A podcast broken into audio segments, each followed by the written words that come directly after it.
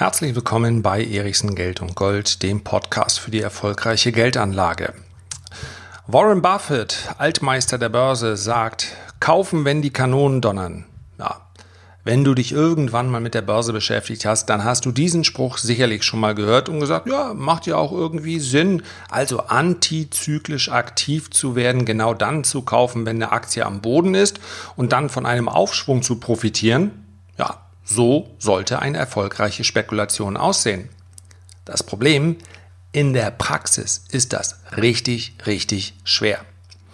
Heute möchte ich eine Aktie vorstellen, die liegt am Boden. Und ich möchte darüber sprechen, ob es sich vielleicht lohnen könnte, jetzt genau das umzusetzen, was Warren Buffett uns sagt. Also kaufen, wenn die Kanonen donnern? Ich sag's euch ganz offen, ich finde es eigentlich auch teilweise lächerlich, wenn man im Nachhinein denn beurteilt, was richtig gewesen wäre aus Sicht eines Managements und dann gegebenenfalls vielleicht sogar nachtritt und sagt, wie konnten die denn nur? Das ist genauso, als wenn man heute sagen würde, ja, wer wusste denn nicht, dass sich die Aktienindizes zehn Jahre lang nur aufwärts entwickeln würden. Ja, das wussten sehr, sehr viele Leute nicht, weil sie aus der Finanzkrise im Jahr 2008 rauskamen und sagten, meine Güte, das hat hier schon einen erheblichen Schaden hinterlassen, die Welt ist nicht mehr die gleiche. Insofern, es bringt nichts nachzutreten. Und genau das gleiche gilt natürlich auch fürs Daimler-Management. Ich habe einige Kommentare gelesen, in denen es darum ging, was für ein Riesenfehler es doch gewesen sei, von Daimler seinen Tesla-Anteil zu verkaufen. Ja, intern werden sie das vermutlich auch das ein oder andere Mal angesprochen haben. Dieser Anteil an Tesla, den Daimler hatte, der wäre heute viele, viele Milliarden Euro wert. Und er hätte vermutlich dafür gesorgt, dass die Daimler-Aktie auch nicht da notieren würde, wo sie jetzt gerade eben ist, nämlich sehr, sehr tief. Gehen wir gleich noch drauf ein. Daimler ist heute an der Börse nicht mal halb so viel wert wie Tesla. Und den Vorwurf muss man der gesamten Automobilbranche machen, nicht nur den deutschen Autobauern. Sie haben Tesla belächelt weil sie natürlich auf die Verkaufszahlen geguckt haben. Und die Verkaufszahlen können immer noch nicht mal ansatzweise mithalten. Nur Tesla baut innerhalb von Monaten ganze Werke. Tesla kann also sehr schnell beginnen zu produzieren. Und Tesla hat vor allen Dingen eine deutlich bessere Marge. Das hier ist glasklar keine Empfehlung für die Tesla-Aktie. Das möchte ich auch sagen. Und gerne höre ich mir auch Kritik dazu an.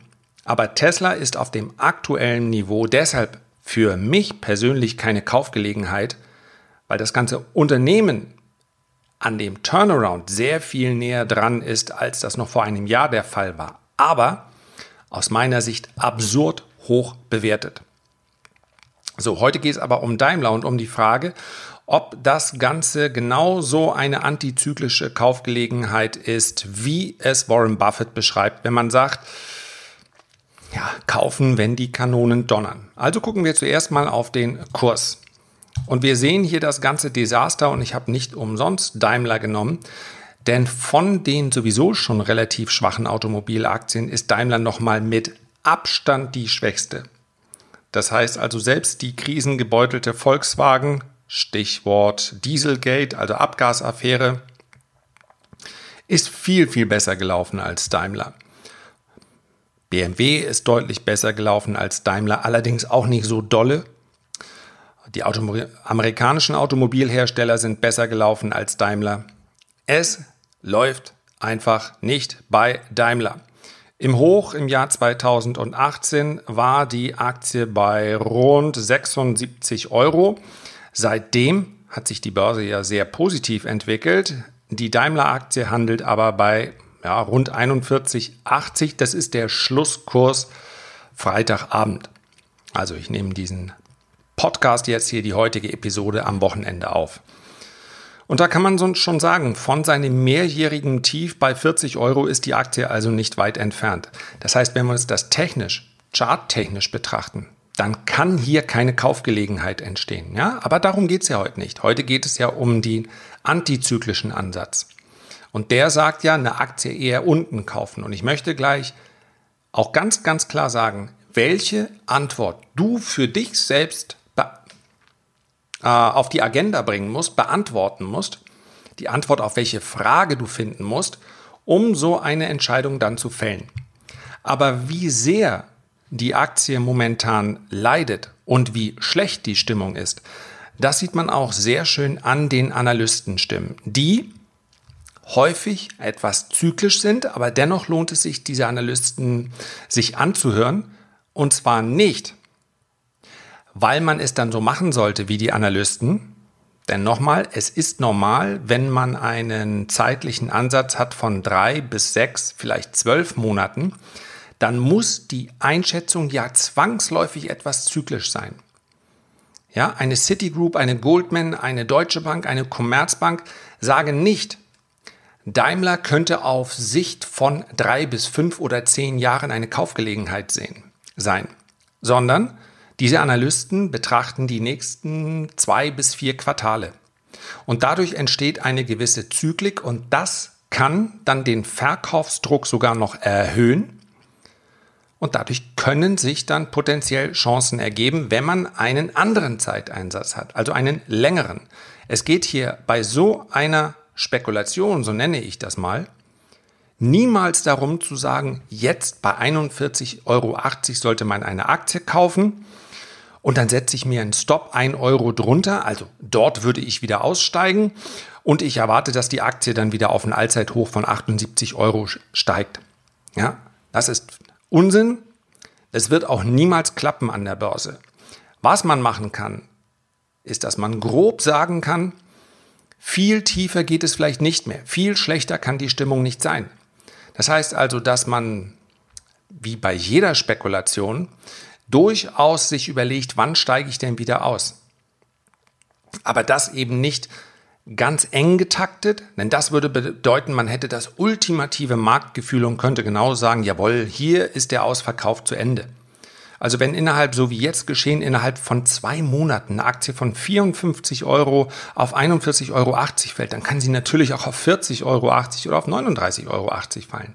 Es geht also eher darum, wo liegt die nächste größere Bewegung? Das heißt aber auch, ich muss dann einen Stop, also ein Exit-Szenario haben, welches eher 15 bis 20 Prozent entfernt liegt. Es darf mich nicht stören, wenn ich dann zwischendurch mal im Minus bin. Dafür habe ich natürlich auch die Erwartung, dass die Aufwärtsbewegung dann dementsprechend groß sein wird. Wichtig ist nur, dass diese, dieser Exit in dem persönlichen Szenario mit drin ist. Also das Prinzip Hoffnung, irgendwann muss sie doch mal steigen, ist kein Prinzip, mit dem man an der Börse Renditen erzielt. Das kann ich versprechen und aus meinen Anfangsjahren kann ich da auch einige Beispiele sicherlich in Zukunft, wenn das gewünscht ist, mal bringen. Ja, aber so entstehen Depotleichen. Und wer heute sagt, eine Daimler-Aktie, die kann einfach nicht auf 30 Euro fallen, den frage ich, wenn sie von 80 auf 40 Euro fallen kann, warum sollte sie denn zur Hölle nicht auf 30 Euro fallen können? Also etwas auszuschließen, nur weil man es noch nicht gesehen hat, das ist ganz gefährlich. Kommen wir nochmal zu den Analysten. Was sagt beispielsweise die Citigroup? Die hat nach der jüngsten Gewinnwarnung, ja, die möchte ich jetzt gar nicht weiter diskutieren, denn die ist im Kurs ja schon drin. Also am Mittwoch, ja, das war letzte Woche, vorletzte Woche hat äh, Daimler äh, einen Gewinneinbruch äh, verkündet und damit seine Anleger natürlich verschreckt. Und was man ebenfalls so ein klein bisschen vermisst, ist die Vision, also die Fortschritte. Es scheint so zu sein, dass man, obwohl, ob man das nun richtig findet oder falsch, der Trend geht ganz klar in Richtung alternative Antriebe. Und das ist momentan Elektromobilität. Und wer sich jetzt auf die Hinterbeine stellt und sagt, das macht doch alles keinen Sinn, das ist auch in Ordnung. Das kann man ja im Bekanntenkreis diskutieren. Aber wenn etwas beschlossen ist und politisch gewollt, dann muss sich ein Unternehmen darauf einstellen. Und wenn es das nicht tut, dann handelt es nicht im Sinne seiner Anteilseigner. Also dann bei anderen Antriebsarten, also bei dem Ausbau des Dieselmotors oder des Benzinmotors zu bleiben, weil man sagt, das ist wirtschaftlich viel sinnvoller. Who cares, wenn man vielleicht in 15 Jahren diese Autos gar nicht mehr verkaufen kann? Ja, ich sage nicht, dass Daimler das so macht. Ich sage nur in der privaten Diskussion sagt man dann, ja, Elektromobilität ist ja Quatsch. darum geht es doch überhaupt nicht. Es geht darum, dass der Anteil der Elektroautos zwangsläufig steigen muss, um die Vorgaben zu erzielen. Ansonsten kommen nämlich fette, fette Strafzahlungen. Ja? Da geht es leider nicht um richtig und falsch. Wer, das, wer dem aus dem Weg gehen will und sagt, ich halte das für moralisch oder ethisch verkehrt, der sollte dann lieber in einer anderen Branche investieren. So, also zahlreiche Probleme bei Daimler. Dementsprechend sagt Citigroup, verkaufen mit einem Kursziel von 35 Euro. Der Analyst Angus Tweedy, ganz cooler Name eigentlich, hat seine Gewinnschätzungen mit Blick auf die Rückstellungen für Rechtsstreitigkeiten gekürzt. Die Dividende für 2019 sieht er nun bei einem Euro je Aktie. Ich gucke mal ganz kurz nach, wie momentan die Erwartung ist. Ja, die liegt bei 1,74 Euro noch nach offiziellen Schätzungen. Also fast halbiert. Ja, noch ist es nicht so weit, aber das macht dann natürlich schon einen ganz erheblichen Unterschied. Dann sprechen wir nicht über eine Dividendenrendite von 3,5 Prozent, sondern noch knapp unter 2 Prozent. Das klingt nicht mehr so toll. Uh, Goldman Sachs kommt zu, einem, zu einer ähnlichen Einschätzung, rät zum Verkauf mit einem Kursziel von 38 Euro. Er spricht über mögliche Beeinträchtigungen des China-Absatzes durch den Coronavirus. Derzeit rechnet der Experte mit stagnierenden China-Verkäufen von Europas Kfz-Herstellern im laufenden Jahr. Also, all das ist in den Kursen drin an Erwartungshaltung. Ja, dass sich eine Turnaround-Spekulation nicht gut anfühlt, das gehört ja dazu. Ist doch völlig klar, wenn sie sich gut anfühlen würde, dann könnte es praktisch keine Turnaround-Spekulation sein, denn dafür muss die Aktie vorher deutlich unter die Räder geraten. So, und jetzt möchte ich dir aus meiner Sicht sagen, ob Daimler eine Turnaround-Spekulation wert ist oder nicht. Butter bei die Fische, wie man es bei uns ausdrückt. Nein, für mich nicht. Und zwar deshalb, weil ja, in den Schätzungen, in den aktuellen Schätzungen die Dividendenrendite immer noch recht hoch erscheint. Das heißt also geschätzt momentan noch für 2019 1,74, für 2020 1,94, für 2021 2,22, für 2022 sogar 2,81 Euro. Das ergibt eine Dividendenrendite von 6,58 Prozent. Und wenn es so käme, dann wäre Daimler auf diesem Niveau einfach spottbillig dann wäre es eine Turnaround-Spekulation. Wer also sagt, jawohl, die werden das schaffen. Die haben viele Jahrzehnte Automobilgeschichte hinter sich, die werden es schaffen. Lewis Hamilton höchstpersönlich wird im Werk mithelfen und das Ruder herumreißen.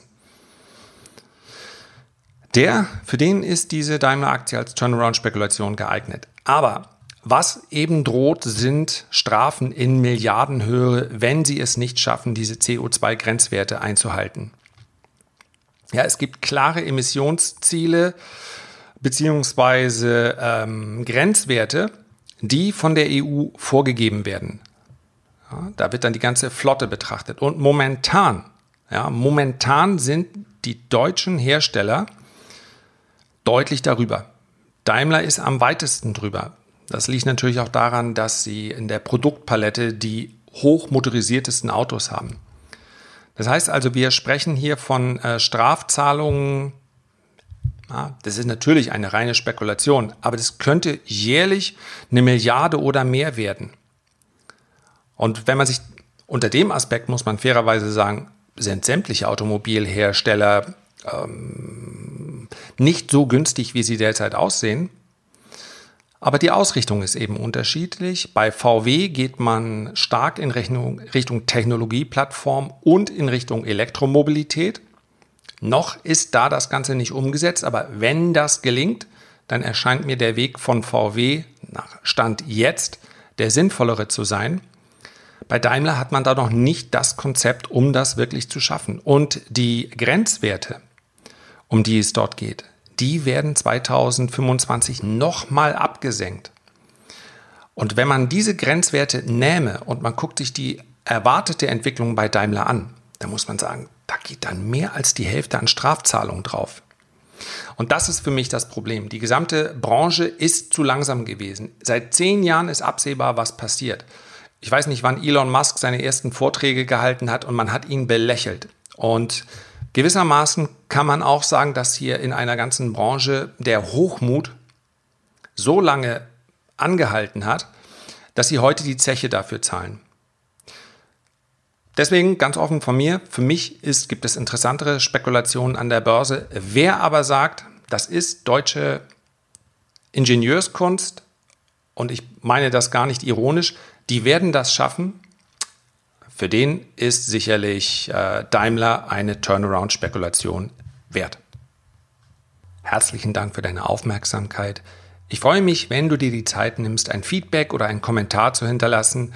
Ich freue mich ebenfalls, wenn du meinen Podcast vielleicht weiterempfehlen würdest, denn du weißt, bei der Geldanlage ist es wichtiger denn je, dass man erkennt, dass Geldaufbewahrung mit Geldanlage so gar nichts zu tun hat.